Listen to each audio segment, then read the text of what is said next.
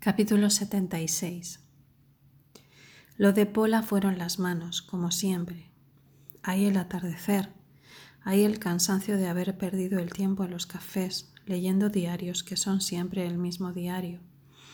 Hay como una tapa de cerveza apretando suavemente a la altura del estómago. Se está disponible para cualquier cosa, se podría caer en las peores trampas de la inercia y el abandono y de golpe una mujer abre el bolso para pagar un café creme. Los dedos juegan un instante con el cierre siempre imperfecto del bolso. Se tiene la impresión de que el cierre defiende el ingreso a una casa zodiacal, que cuando los dedos de esa mujer encuentran la manera de deslizar el fino vástago dorado y que con una media vuelta imperceptible se suelte la traba, una irrupción va a deslumbrar a los parroquianos embebidos en Pernod y Vuelta de Francia, o mejor se los va a tragar.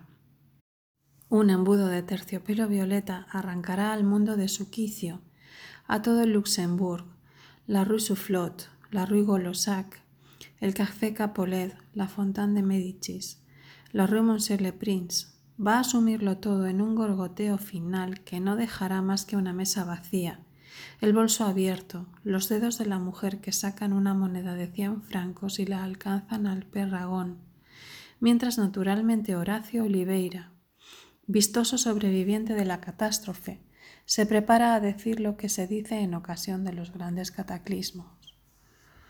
Oh, usted sabe, contestó Pola, el miedo no es mi fuerte dijo Oh Busabez, un poco como debió hablar la esfinge antes de plantear el enigma, excusándose casi, rehusando un prestigio que sabía grande. Habló como las mujeres de tantas novelas en las que el novelista no quiere perder tiempo y pone lo mejor de la descripción en los diálogos, uniendo así lo útil a lo agradable. Cuando yo digo miedo, observó Oliveira, sentado en la misma banqueta de peluche rojo a la izquierda de la esfinge. Pienso sobre todo en los reversos. Usted movía esa mano como si estuviera tocando un límite, y después de eso empezaba un mundo a contrapelo en el que, por ejemplo, yo podía ser su bolso y usted el perragón. Esperaba que Pola se riera y que las cosas renunciaran a ser tan sofisticadas, pero Pola, después supo que se llamaba Pola, no encontró demasiada absurda la posibilidad. Al sonreír mostraba unos dientes pequeños y muy regulares contra los que se aplastaban un poco los labios pintados de un naranja intenso. Pero Oliveira estaba todavía en las manos. Como siempre le atraían las manos de las mujeres. Sentía la necesidad de tocarlas, de pasear sus dedos por cada falange, explorar con un movimiento como de kinesiólogo japonés la ruta imperceptible de las venas enterarse de la condición de las uñas, sospechar quirománticamente líneas nefastas y montes propicios, oír el fragor de la luna apoyando contra su oreja la palma de una pequeña mano un poco húmeda por el amor o por una taza de té. Nota a pie de página. Las manos son una verdadera obsesión para Cortázar. Dedica un poema a El país de la palma de tu mano todo nace en tu mano, allí donde al fin bebo. Otro poema comienza así.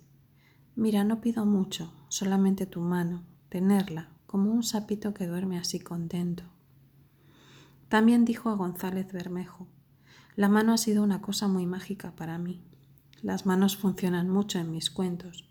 Incluso hay uno, Estación de la mano, en que una mano entra por una ventana y se hace amiga de un individuo pero él, de tanto verla jugar con un puñalito, le toma miedo y la mano se da cuenta y se va.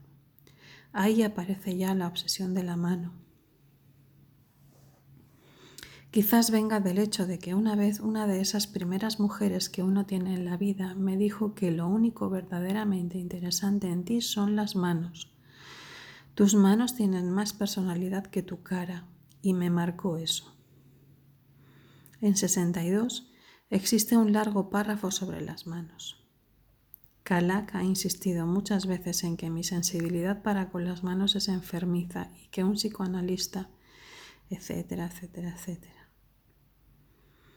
Malva E. Filler ha estudiado la ambivalencia de la mano en la narrativa de Cortázar en La isla final.